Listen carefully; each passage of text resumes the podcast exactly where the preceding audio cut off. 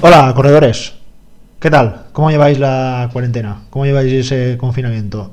estamos por la tercera semana y casualmente, pues mira, igual que, el podcast, el podcast en esta ocasión es el tercer eh, episodio, el tercer capítulo y la verdad que más que un podcast de, entrenamiento parece un diario de confinamiento ya que este podcast siempre me va a recordar estos días que, estamos en casa sin poder salir a correr y os cuento un poco mis penas, eh, os comparto mis, mis penas al no poder salir a correr al, aire libre. Bueno, en realidad es que personalmente me estoy haciendo a la situación, eh, he aprovechado mucho estos días para leer, para formarme y conocer nuevas metodologías de entrenamiento, de cómo planificar eh, ejercicios de fuerza, bueno, un poquito de todo, creo que siempre va bien, bueno, el, el saber no ocupa lugar y siempre hay que, eh, hay, que reciclarse y, eh, que entren nuevos conocimientos. En los dos capítulos anteriores eh, hablé sobre la relación del entrenamiento con estos días de confinamiento, pero bueno, en esta ocasión os voy a hablar sobre uno de los entrenamientos más específicos que tenemos en las preparaciones en nuestros objetivos, la tirada larga. Eh, ese entrenamiento específico que nos, gusta tanto y nos da tanto. Pero bueno, ya sé que aún queda mucho para ese entrenamiento. De, hecho, es fácil que las primeras competiciones, siendo optimistas, vengan en verano. Eh, yo descarto la, primavera porque pienso que, puede que pronto que puede que pronto salgamos de la alerta, pero pienso que habrá muchas limitaciones, sobre todo a la hora de, de juntarnos. Evidentemente las carreras es un sitio donde se reúne mucha gente y no pienso que en épocas cercanas vayamos a tener eh, ninguna carrera. Eh, probablemente las primeras carreras y los primeros objetivos vendrán, mm, según mi punto de vista, a partir de verano. Y como en verano no es una fecha que suelen haber muchas eh, competiciones por el tema de la calor, pues yo creo que la gran mayoría de, de corredores centrarán su planificación para el otoño. Es decir, eh, después de todo este proceso, de esta situación, estaremos, mm, para entenderlo, como una especie de un stand-by, como una pausa, y una vez haya pasado todo, entraremos en una pretemporada. Eh, aunque todo lo que hayamos hecho anteriormente, pues mm, se perderá mucho, o algunos igual lo pueden incluso mantener, pero será difícil que se obtengan ganancias en, estos días, como ya comentamos en los, en los anteriores eh, podcasts. Pero bueno, vamos a hablar de esa tirada larga, que espero que no, no mucho tiempo las podamos ya hablar de estos entrenamientos y empezar ya a hablar de, objetivos. Eh, este entrenamiento que es, normalmente se sucede a dos o tres semanas de nuestro objetivo, yo normalmente pongo este entrenamiento, siempre sería el entrenamiento final a la preparación. Una vez eh, se haya hecho ese entrenamiento, se iniciaría el tapering. El tapering, para entenderlo, es como una época donde nos vamos a preparar para esa competición. Normalmente este tapering puede durar una semana, dos o tres semanas. Lo lógico es de dos a tres semanas, dependiendo del objetivo y de la experiencia del, del corredor. Eh, este entrenamiento es muy especial, eh, porque si te sale bien, este entrenamiento te va a dar un plus de confianza listo para enfrentarte a, tu reto. Pero en cambio, si este entrenamiento no sale tan bien como te gustaría, te va a dar un feedback negativo. Y esto nos va a provocar miedos, nos va a provocar algo más de respeto y dudas sobre cuál va a estar, cuál va a ser nuestro, nuestro rendimiento en, en la carrera. Bueno, la, realidad es que tampoco cuando nos sale bien no tenemos que ir con un extra de motivación y cuando nos sale mal tampoco tenemos que pensar que lo tenemos todo perdido. Muchas veces eh, esta tirada larga viene precedida normalmente de una semana de mucha carga, muchas veces está enclaustrada dentro de una semana de impactos, es decir, una semana de mucha intensidad, de mucho volumen.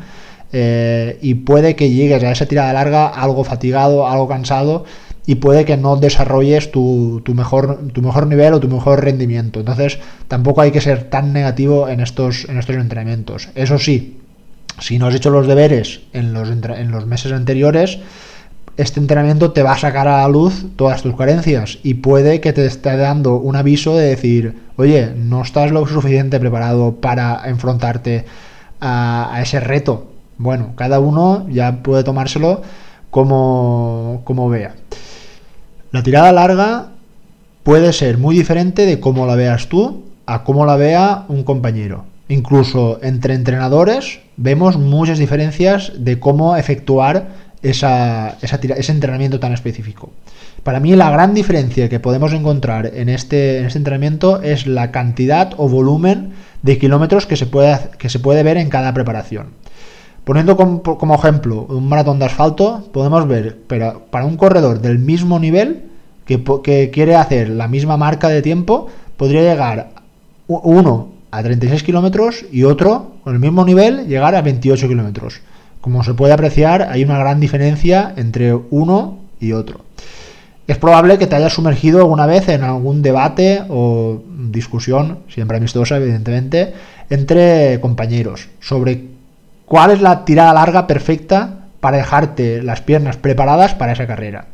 Unos te dirán que si haces 35, eh, 36 o 38 kilómetros, es probable que llegues muy cansado, muy fatigado y, no llegues bien a esa, carrera. En el otro lado, para un corredor que hace mm, pues igual 25 o 26 kilómetros, el otro corredor dirá que no llegará suficientemente preparado para esa distancia.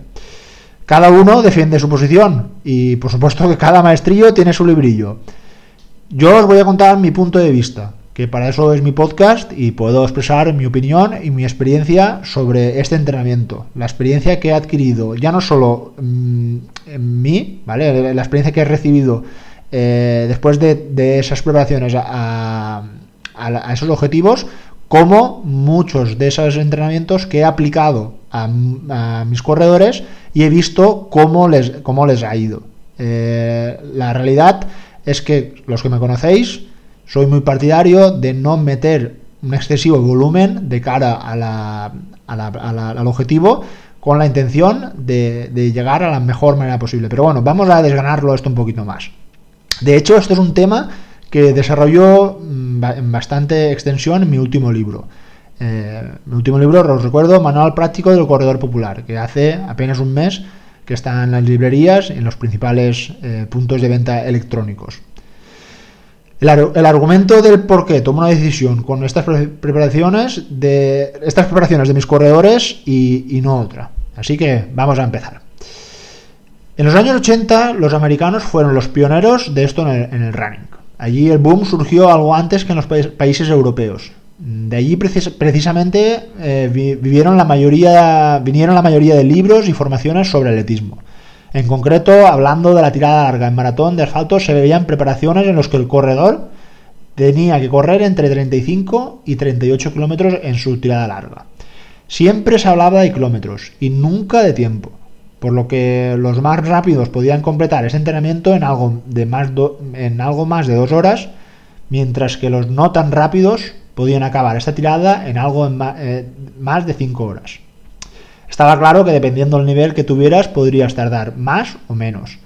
Esta influencia estuvo muchos años dentro de las preparaciones físicas, donde no se diferenciaba entre un corredor debutante, un corredor popular o un corredor, de más nivel o profesional.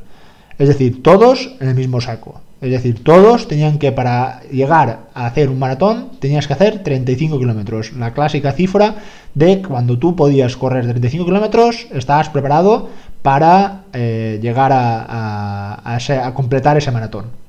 Es curioso que el domingo, este domingo, el Maratón de Valencia celebró su 40 aniversario.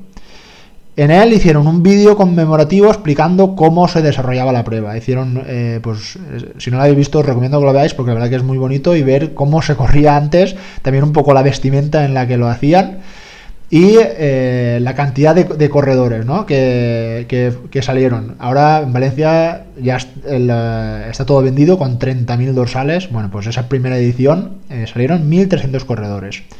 Pero un dato a mí me chocó. Vi, aparece el número de corredores que salen, pero luego aparece el número de corredores que llegan. El número de corredores finishers. La cifra era de 600, es decir, el 50% de los participantes no pudo acabar. Esto a día de hoy es impensable. Por ejemplo, la última edición de Valencia salieron 23.600 personas y llegaron 21.600 aproximadamente. Es decir, solo hubo un 10% de retirados. En 1980, 50% y en el 2019 un 10%. Esto ya habla de que las tendencias en el atletismo están cambiando, sobre todo en el, en el atletismo amateur. No se está preparando igual a un corredor profesional que a un corredor que hace su primer maratón o a un corredor que ya lleva 5 años eh, haciendo su, su, preparación para un maratón, pero es un atleta popular y sim simplemente lo que quiere es disfrutar, no lesionarse y si puede mejorar la marca. Como veis son tres tipos de corredores totalmente diferentes y el entrenador o el planificador tiene que intentar, eh, según estas características, estas experiencias de cada, de cada persona, adecuar esta tirada larga a la preparación de cada corredor. Voy a poner un pequeño ejemplo. En este caso vamos a ver qué tirada larga sería la más recomendable para un corredor que va a hacer su primer maratón de montaña. Un debutante siempre, sí, siempre, lo, lo digo en mayúsculas, su objetivo es debutar.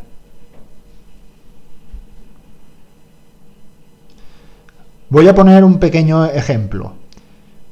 En este caso vamos a ver qué tirada larga se recomendaría para un corredor que va a hacer su, primera, su primer maratón de montaña. Lo que hay que tener en cuenta y que quede muy claro que un debutante siempre, en mayúsculas, eh, para tenerlo en cuenta, es que su único propósito es el de llegar a la línea de meta. Es el corredor tiene el único objetivo de vivir la experiencia que le permita descubrir esa nueva distancia y el único objetivo de llegar a la meta.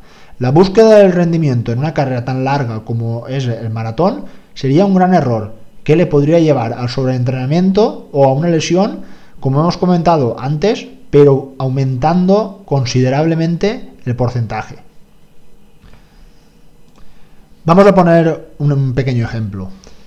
Pensemos en un corredor que quiere debutar en un maratón de montaña. Su único objetivo, o es el que debería de ser, es ser finisher, terminar, cumplir el sueño de, llegar a la línea de meta de un maratón. Que un maratón, para los que lo habéis hecho, es una carrera muy dura en la que se requieren muchas horas y mucha preparación para poder hacerlo. Bueno, pues ¿cuál sería la tirada larga perfecta para un corredor? Vamos a poner que llevaría unos 5 o 6 años corriendo, ha hecho muchas medias maratones, tiene una cierta experiencia en el mundo de las carreras por montaña, incluso corriendo, y quiere dar ese salto al maratón. Pues ¿cuál pensáis que sería la tirada larga recomendable para, para este corredor?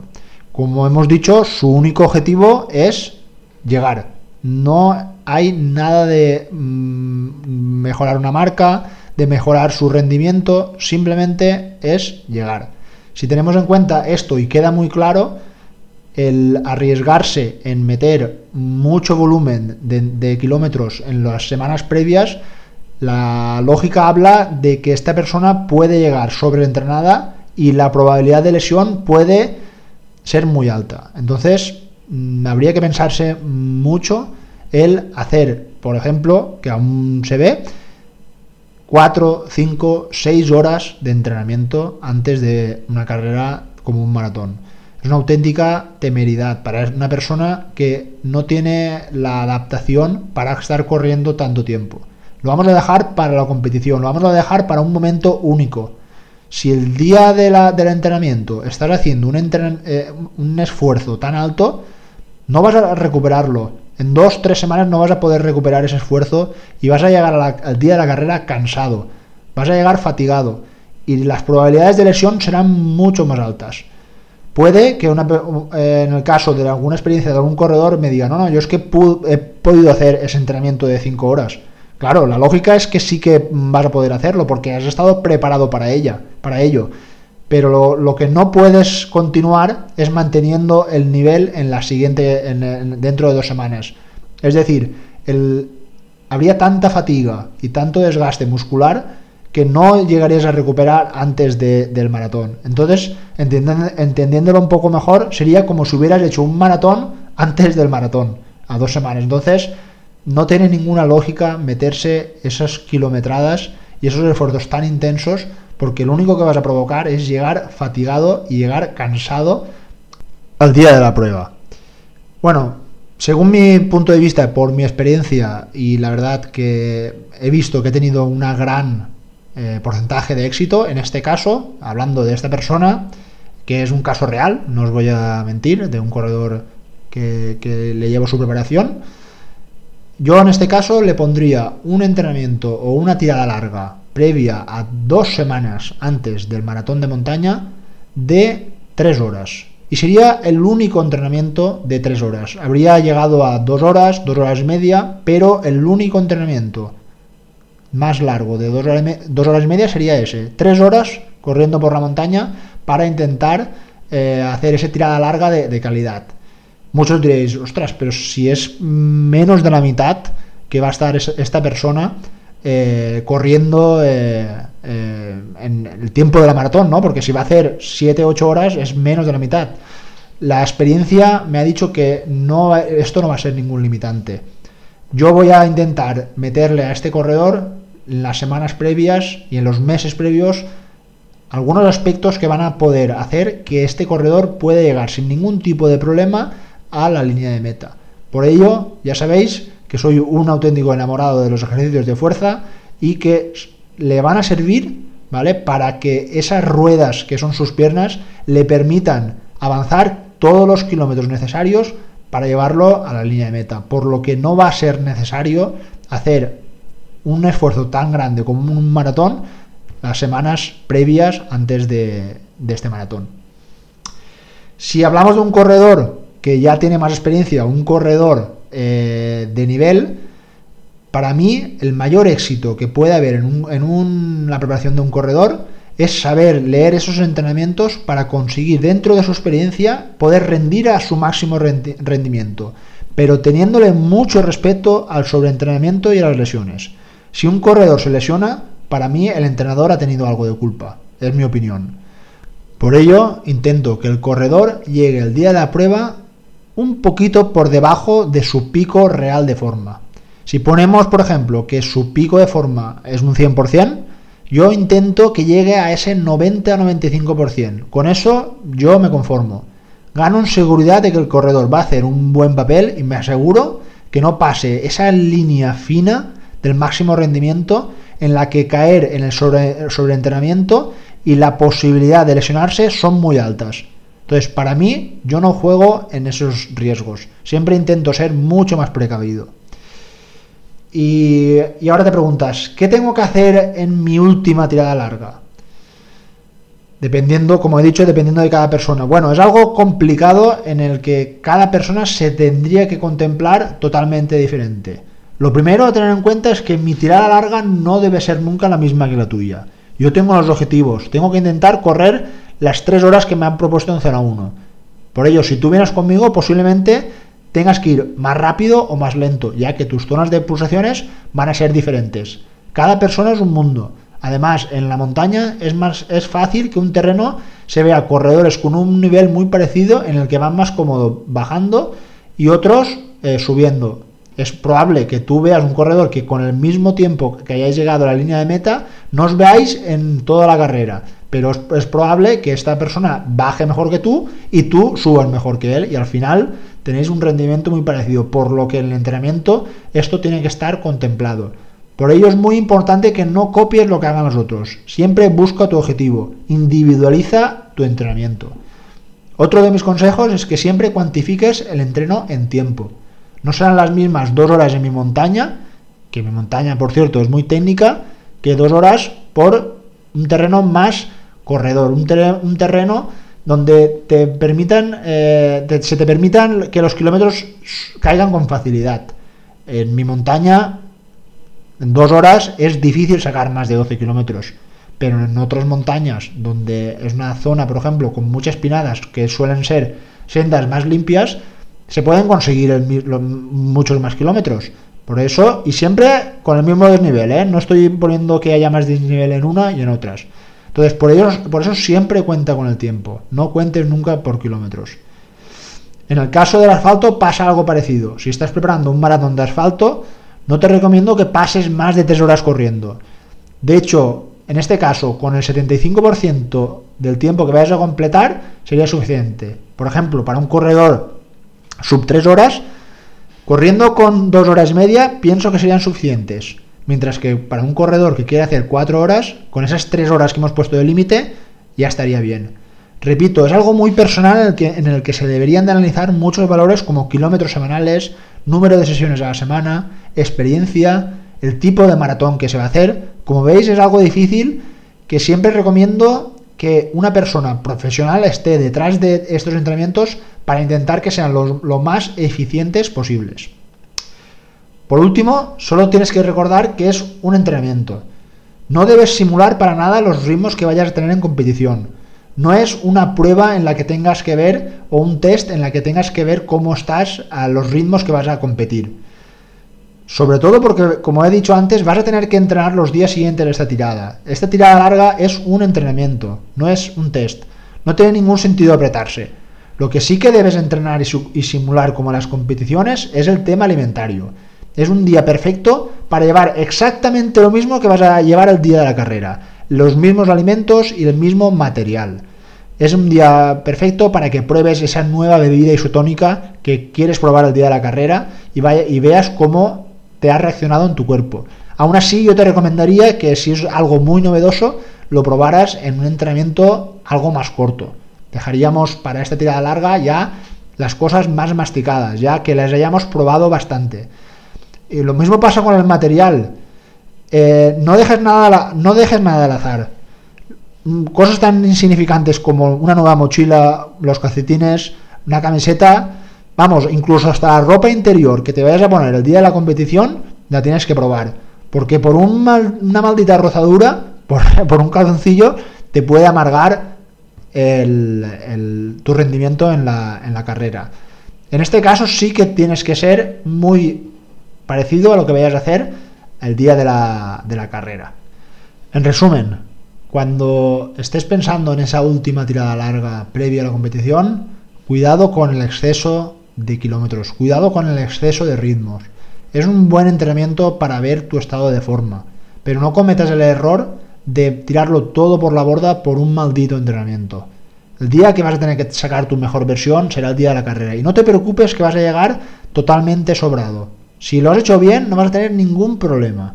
El día, ese día de la carrera saldrá todo a relucir, lo que has hecho bien y lo que no has hecho bien.